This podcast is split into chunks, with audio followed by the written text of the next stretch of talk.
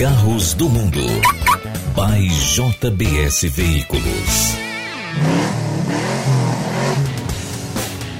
Começa agora mais um episódio de Carros do Mundo, podcast que não larga você, que não esquece de você, que se é para falar de carro tem que falar com a gente. Portanto, Carros do Mundo conversa com o diretor-geral do Salão do Automóvel de São Paulo, que confirma aqui pra gente que vai ter salão sim, que vocês podem esperar um super lounge de uma loja aqui que vai mandar muito, e essa história a gente vai contar mais na frente. E a gente mais adiante tem um papo com o diretor de comunicação, Cláudio Ravix, da Audi, ele fala do Q3 e traz as novidades. Mas no programa que a gente fala de empreendedorismo, Solon Galvão Filho conta como começou esse apoio aos clubes de futebol de Pernambuco, Afogados, o Santa Cruz, o Esporte e o Náutico, esses clubes que estão em todas as séries do Brasileirão, representando aqui essa marca que completa 30 anos de história. Começa agora, Carros do Mundo aqui para você. Carros do Mundo.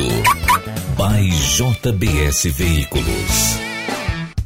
E na ponta da linha comigo tá Leandro Lara, que é o diretor do Salão do Automóvel de São Paulo e diretor da Reed Alcântara Machado também, a empresa que organiza, promove e realiza o evento. E a pergunta é: vai ter Salão do Automóvel de São Paulo, Leandro? Essa é a primeira pergunta que eu faço para você diante de algumas desistências de fabricantes no Brasil, lamentáveis desistências que a gente, como é fã do automóvel, tem que registrar mas de outras comprovações também, né? Porque a gente tem um outro lado, tem a Nissan é, é, falando da importância, tem a Fiat dizendo tô lá, a Volkswagen também.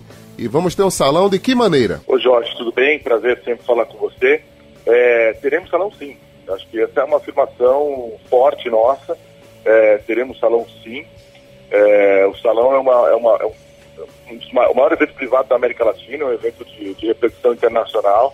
É, a gente entende a sensibilidade do momento, que, e como o próprio Luiz Carlos colocou ontem na coletiva imprensa da Anfada, é, o setor automotivo está passando por uma transformação, é natural que o salão também passe, tem problema nenhum nisso, mas do nosso lado, a gente, nós vamos fazer todos os investimentos e, e, e inclusive aumentar os nossos investimentos para que, que o show seja como ele tem que ser, é, agregando aí novas características, né, sem perder a essência que é, é falar com o apaixonado por carro. Qual é a grande desculpa, Leandro, dos fabricantes em não participar do, do próprio salão, por exemplo, que é um, um evento aspiracional, que é um evento que é, a gente conversou nos bastidores. Nesse ano vocês já estudavam e vão colocar em prática uma relação direta com o público, com um target direto que quer comprar o automóvel. E o que é que vocês vão fazer para se mexer e provar, olha, quem não vai, vai se arrepender? Então, é, é, é esse, esse é o tom, com todo carinho a todas as marcas, mas é, é, isso já aconteceu conosco algumas vezes, né? A gente fez uma Fenatran 2015 é, também sem algumas marcas, a gente fez o Salão Duas Rodas também sem algumas marcas, e a gente fez todo o trabalho para que o público é, ficasse satisfeito, para que negócios fossem gerados e para que as marcas também tivessem resultado. E tiveram, todas essas vezes. Né?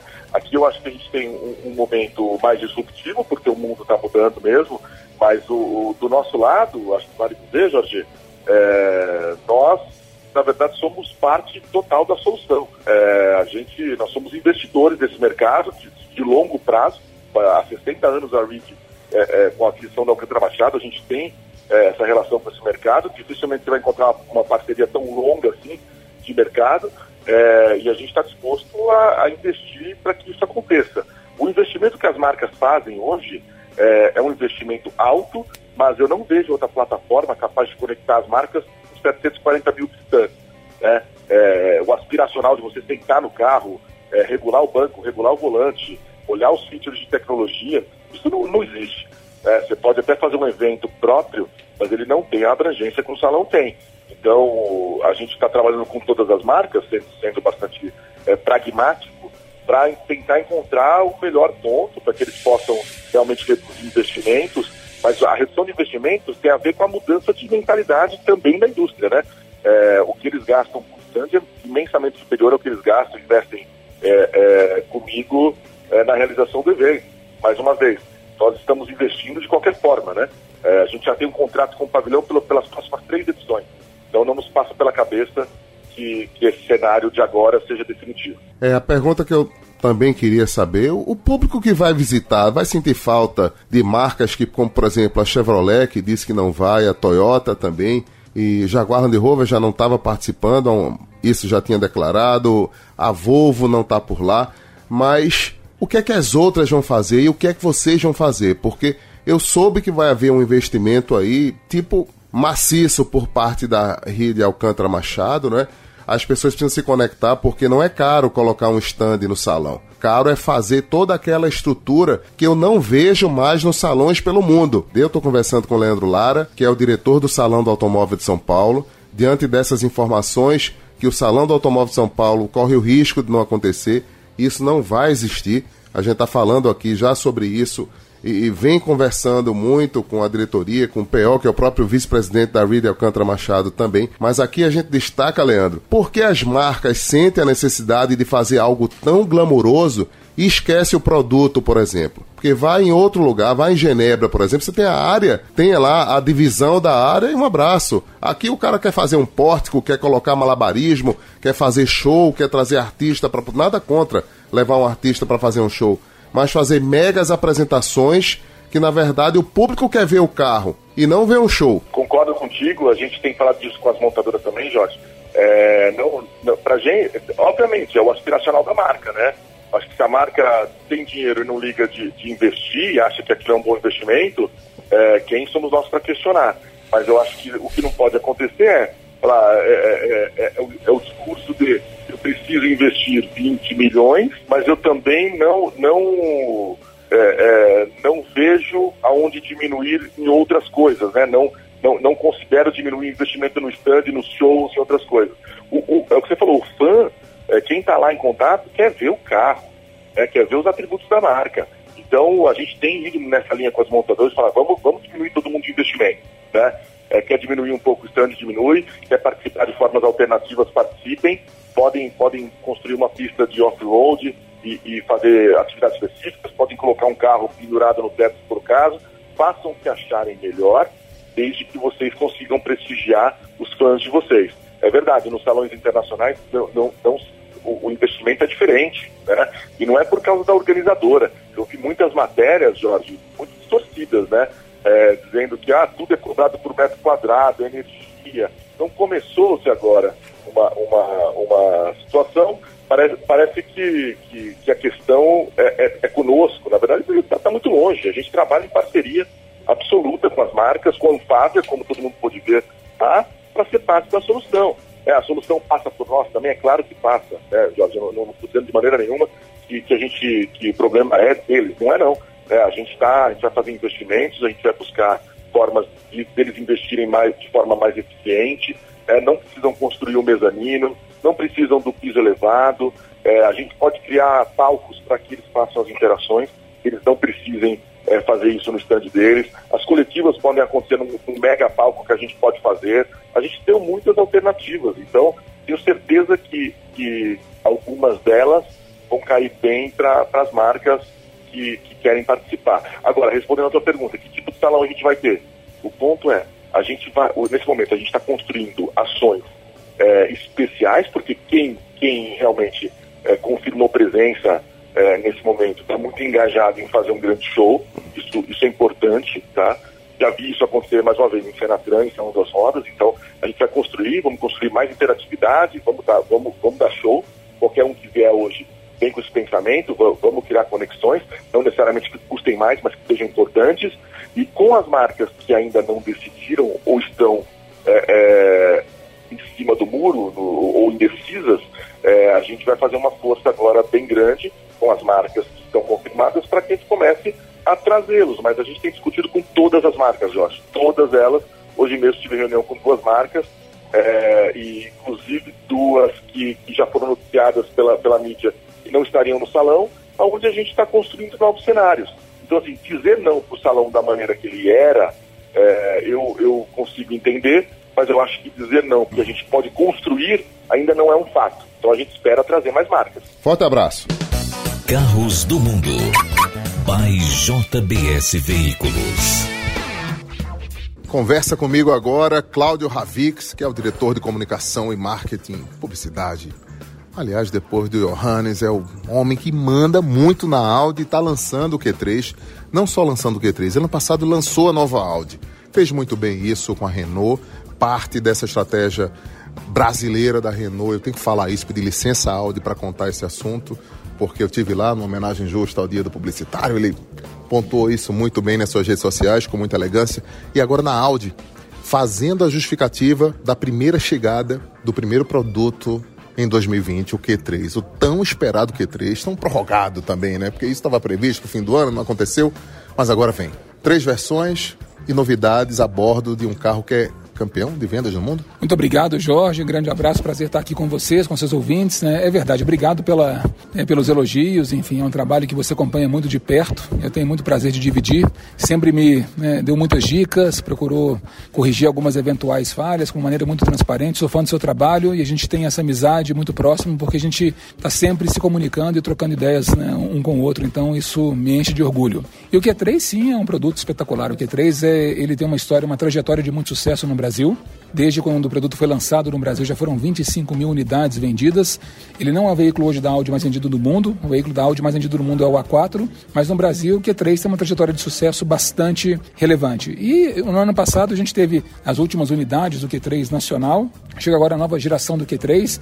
Esse fabricado na fábrica de, de Győr, na, na Hungria. Inclusive, já teve lá, viu? Faz já um tempão para ver o TT. Não, imagina, aquela mesma fábrica, né? O Johannes, inclusive, nosso CEO, trabalhou na Hungria, então ele participou do processo e do projeto do, de, desse produto também é, nos seus tempos de Audi. E esse carro realmente ele traz uma nova linguagem de design, tanto interno quanto externo. E uma série de novas tecnologias. Ele traz, por exemplo, né, a nova frente com essa é, sim, grade single frame octagonal. Ela já traz, é, já espelhada né, do seu irmão mais velho, que é o Q8. Uma lateral muito mais rígida, com musculatura, que deixa o carro muito mais mais imponente, é mais forte. Uma nova traseira agora com as lanternas traseiras divididas no porta-mala, elas são partidas, não são mais como o Audi é, Q3 da geração anterior. E o pisca ganho sequencial, né? É, você tem aquelas luzes dinâmicas que são lindas, são hipnotizantes, como diria meu colega Marcos Quaresma. E na parte de dentro, o carro ele é muito mais espaçoso, ele ganhou um novo painel também que acompanha o desenho da grade, né, em é, single frame, aquele desenho octagonal.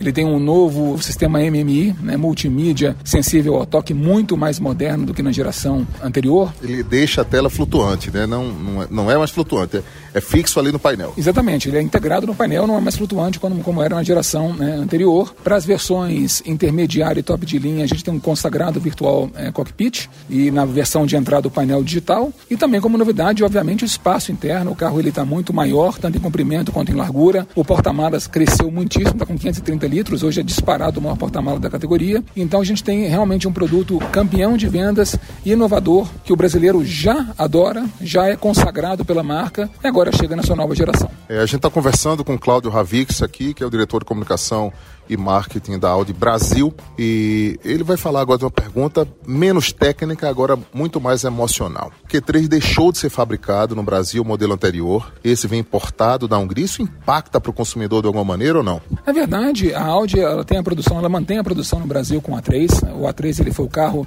é, campeão de vendas na marca no ano passado. Foram mais de 3 mil unidades do A3. E continua lá firme? E continua lá firme, continua a produção local e crescente. Né? A gente saiu de 2018 com 2 mil unidades vendidas para 3 mil unidades em 2019. O carro é líder do seu segmento com 53% de participação. E não quer dizer que o Q3 que chega agora é importado, ele vai deixar de ser fabricado no Brasil é no futuro. A Audi tem trabalhado muito forte nesse sentido para poder retomar a produção nacional do Q3. Hoje ainda não está em confirmação, mas existe um esforço muito grande da direção da empresa no Brasil, esperando algumas definições também do Rota 2030, que a gente possa, né, se possível... Inclusive, licença, definições fiscais, né, por parte do governo do Paraná, né? Exatamente, não só, o governo brasileiro também tem, tem alguma o Rota 2030 é um programa que vai, obviamente, estimular muito a inovação e a produção local, mas alguns pontos ainda precisam ser definidos né, no segmento, né, no mercado premium também. Então, logo essas definições sejam equalizadas e definidas, a Audi vai poder, então, tomar a decisão de confirmação ou não da produção do Q3 é, é, aqui no Brasil. Eu estou muito otimista, Jorge, a gente confia muito de que isso vai se confirmar. Hoje a gente não tem oficialmente o, é, o poder de dizer que sim, mas estamos trabalhando com muito afinco nesse sentido. Cláudio Ravix, Q2 que a gente vê no Chile, que vê na Argentina, que é carro que tem perspectiva de horizonte para o mercado brasileiro ou não? O Q3 é o suficiente e está por aí? Hoje estamos trabalhando com o Q3, a gente não tem um Q2 confirmado, a gente observa com muita atenção é o produto Q2 e como ele poderia complementar a gama aqui no Brasil. Hoje a gente percebe o Q5 um carro muito mais fortalecido na gama de, de SUVs a gente percebeu né, a força do carro no ano passado, a gente cresceu com o Q5 as vendas né, em 116% em relação a 2018, o carro vendeu mais de 2 mil unidades, foi o segundo carro mais vendido da Audi no ano passado, depois do A3. O Q7 permanece estável no mercado, mas o Q8 foi lançado e nos ajudou no segmento C e D de SUV, SUVs a crescer mais de 80% as vendas nesse segmento. E vai chegar agora o e-tron, né, no comecinho do ano ainda também, que é um outro SUV 100% elétrico que deixa a gama cada vez mais completa. Então, a gente imagina que hoje para o mercado brasileiro a gama da forma como se configura, ela é completa, mas o Q2 é sempre um carro que está sendo analisado com muito carinho pela Audi. Cláudio Ravix, obrigado pela sua participação aqui com a gente. Até uma próxima, né? Grande Jorge, obrigado a você e até uma próxima que vai ser muito em breve, com certeza. É isso. Lembrando a vocês que o Audi Q3 2020 ele tem o mesmo motor 1.4 de 150 cavalos da versão 2019, a calibragem para gasolina, esse carro importado, a princípio somente gasolina nessa versão que começa por 179 até 209, quase 210 e com Alcântara a bordo, viu? Para quem quiser na versão Black dar uma caprichada, tem opção. Carros do Mundo. By JBS Veículos. Carros do Mundo em seu momento esportivo aqui agora, para a gente falar de investimento, de empreendedorismo. E na hora que a gente bate um papo com o Solon Galvão Filho, ele fala da oportunidade gerada aqui em Pernambuco de patrocínio para quatro clubes de futebol: o Esporte Clube Recife, o Náutico, o Santa Cruz e o Afogados. Aí as pessoas perguntam por que o Afogados. O Afogados começou nele. É diferente de que hoje os clubes da capital estão com a assinatura da empresa né, estampada no uniforme, estampada no, no, campo de futebol, um trabalho muito bem elaborado pela Mídia 10, isso foi bem construído lá pela equipe do Vitor Lima, mas a gente tem que contar aqui o seguinte, que história é essa do Afogados? Começou bem, hein?